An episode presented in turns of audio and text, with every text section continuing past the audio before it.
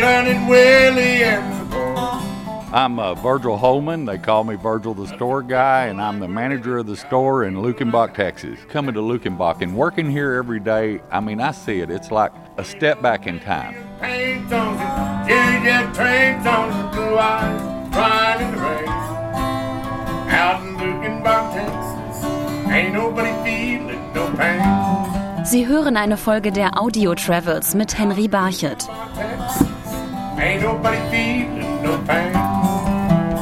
Der Nummer 1 Country-Hit Lukenbach, Texas, Back to the Basics machte das kleine Geisterdorf im texanischen Hügelland, rund neun Meilen entfernt von der Stadt Fredericksburg, berühmt, erzählt Virgil, der Manager des Dorfladens von Lukenbach. In the mid 70s, Willie Nelson and Waylon Jennings were having a big impact on country music. They were recording and playing in Texas. They had had a lot of duet hits. So when they were approached with the song, Back to the Basics of Love, we know as the Luckenbach, Texas song, Waylon didn't think a lot of it, but Willie said, Yeah, let's sing it. I'll sing the last verse with you. It was Waylon Jennings' second largest hit. Durch den Charterfolg wollten plötzlich viele Country-Music-Fans wissen, ob es den Ort tatsächlich gibt. Well, Luckenbach was already a Texas wide destination. It became a worldwide destination. People from all over the world, I mean, they were coming to Luckenbach, Texas because of the song. A lot of people said, We didn't even know it was real. Was there a real town? Dorfpoet Walt Perryman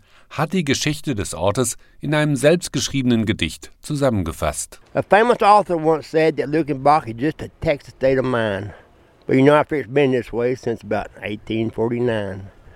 Things started hopping out here when old Hondo Crouch came along. Willie had all his parties and Waylon Jennings sing that famous song. But I've been almost all this world. I've seen many people and places. There's nowhere I'd rather be than right here in Lukenbach, Texas, underneath this big old beautiful tree. Denn tatsächlich gibt es den Ort Lugenbach schon seit 1849, als hier der deutsche Siedler August Engel den Ort gründete. Yes, it was settled by August Engel in 1849. He bought the property and he started a trading post here. He traded with the Comanche Indians and the pioneers in 1849 here.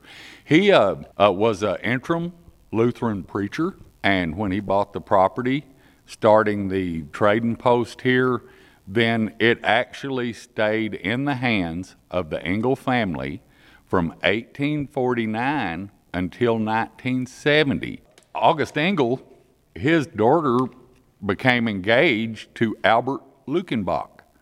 So she actually named the town Luckenbach after her fiance. And when they married, they went about 20 miles from here and they started another town called Albert. So Albert Luckenbach actually had two towns named after him.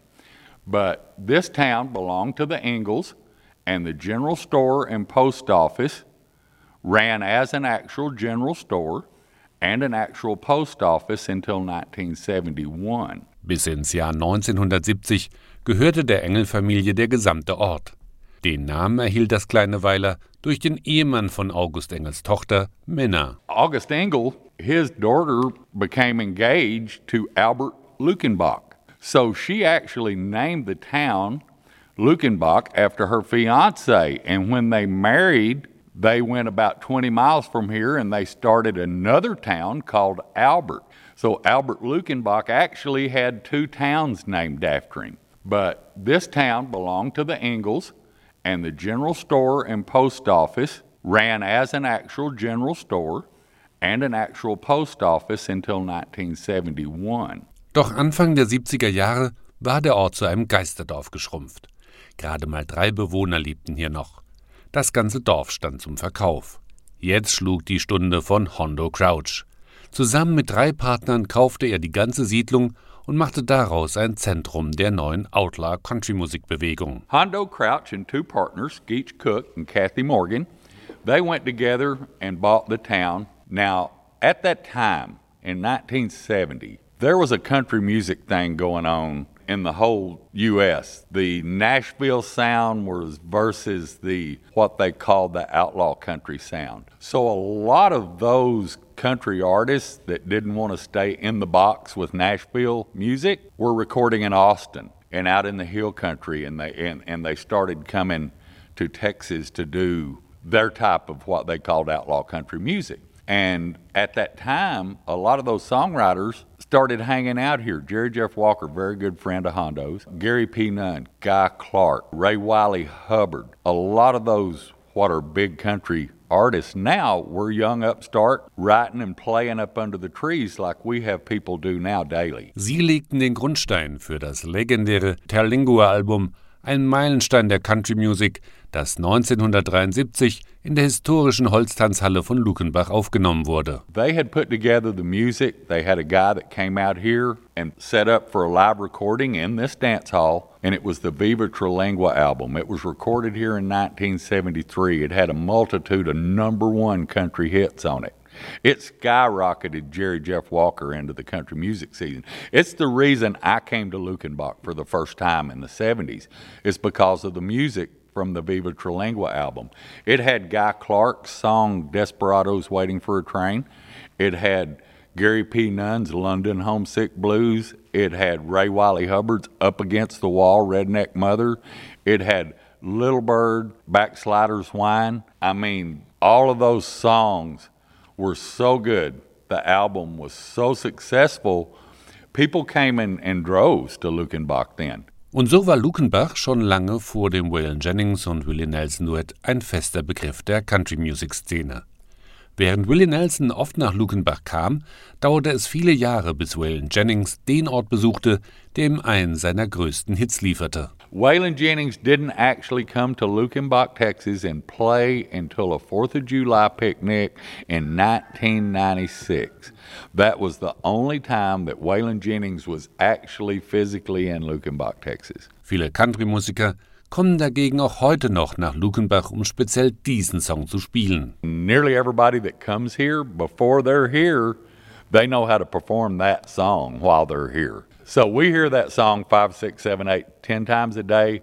It still means the world to me. Doch nicht nur viele Musiker kommen in das kleine Dorf, sondern auch Paare, die ihrer Beziehung wie in dem Song eine neue Chance geben wollen. The only two things in life that make it worth living is guitars that tune good and firm feeling women.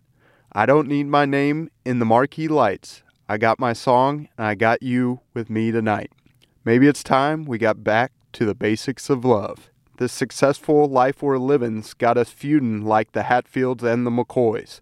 Between Hank Williams' pain songs and Jerry Jeff's train songs and Blue Eyes crying in the rain, out in Lukenbach, Texas, there ain't nobody feeling no pain. Und Virgil, the Store Guy, glaubt fest daran, dass es tatsächlich einen weitreichenden Effekt haben kann, Lukenbach einen Besuch abzustatten. That back to the basics of love. You bet. Get out of the hustle and bustle.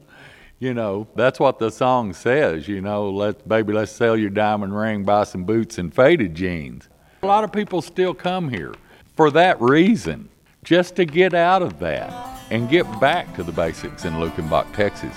Baby, let's sell your diamond ring, buy some boots and faded jeans and go away. Cold tired choking me and your high society cried all day.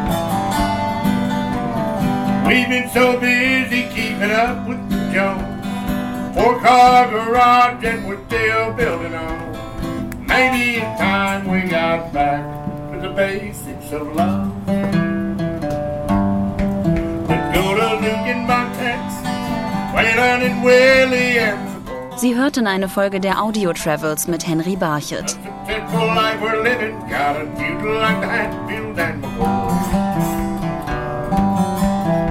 Twenty old Hank Williams paint songs and Jerry Jeff train songs and blue eyes crying in the rain. Out in Luckenbach, Texas, ain't nobody feeling no pain.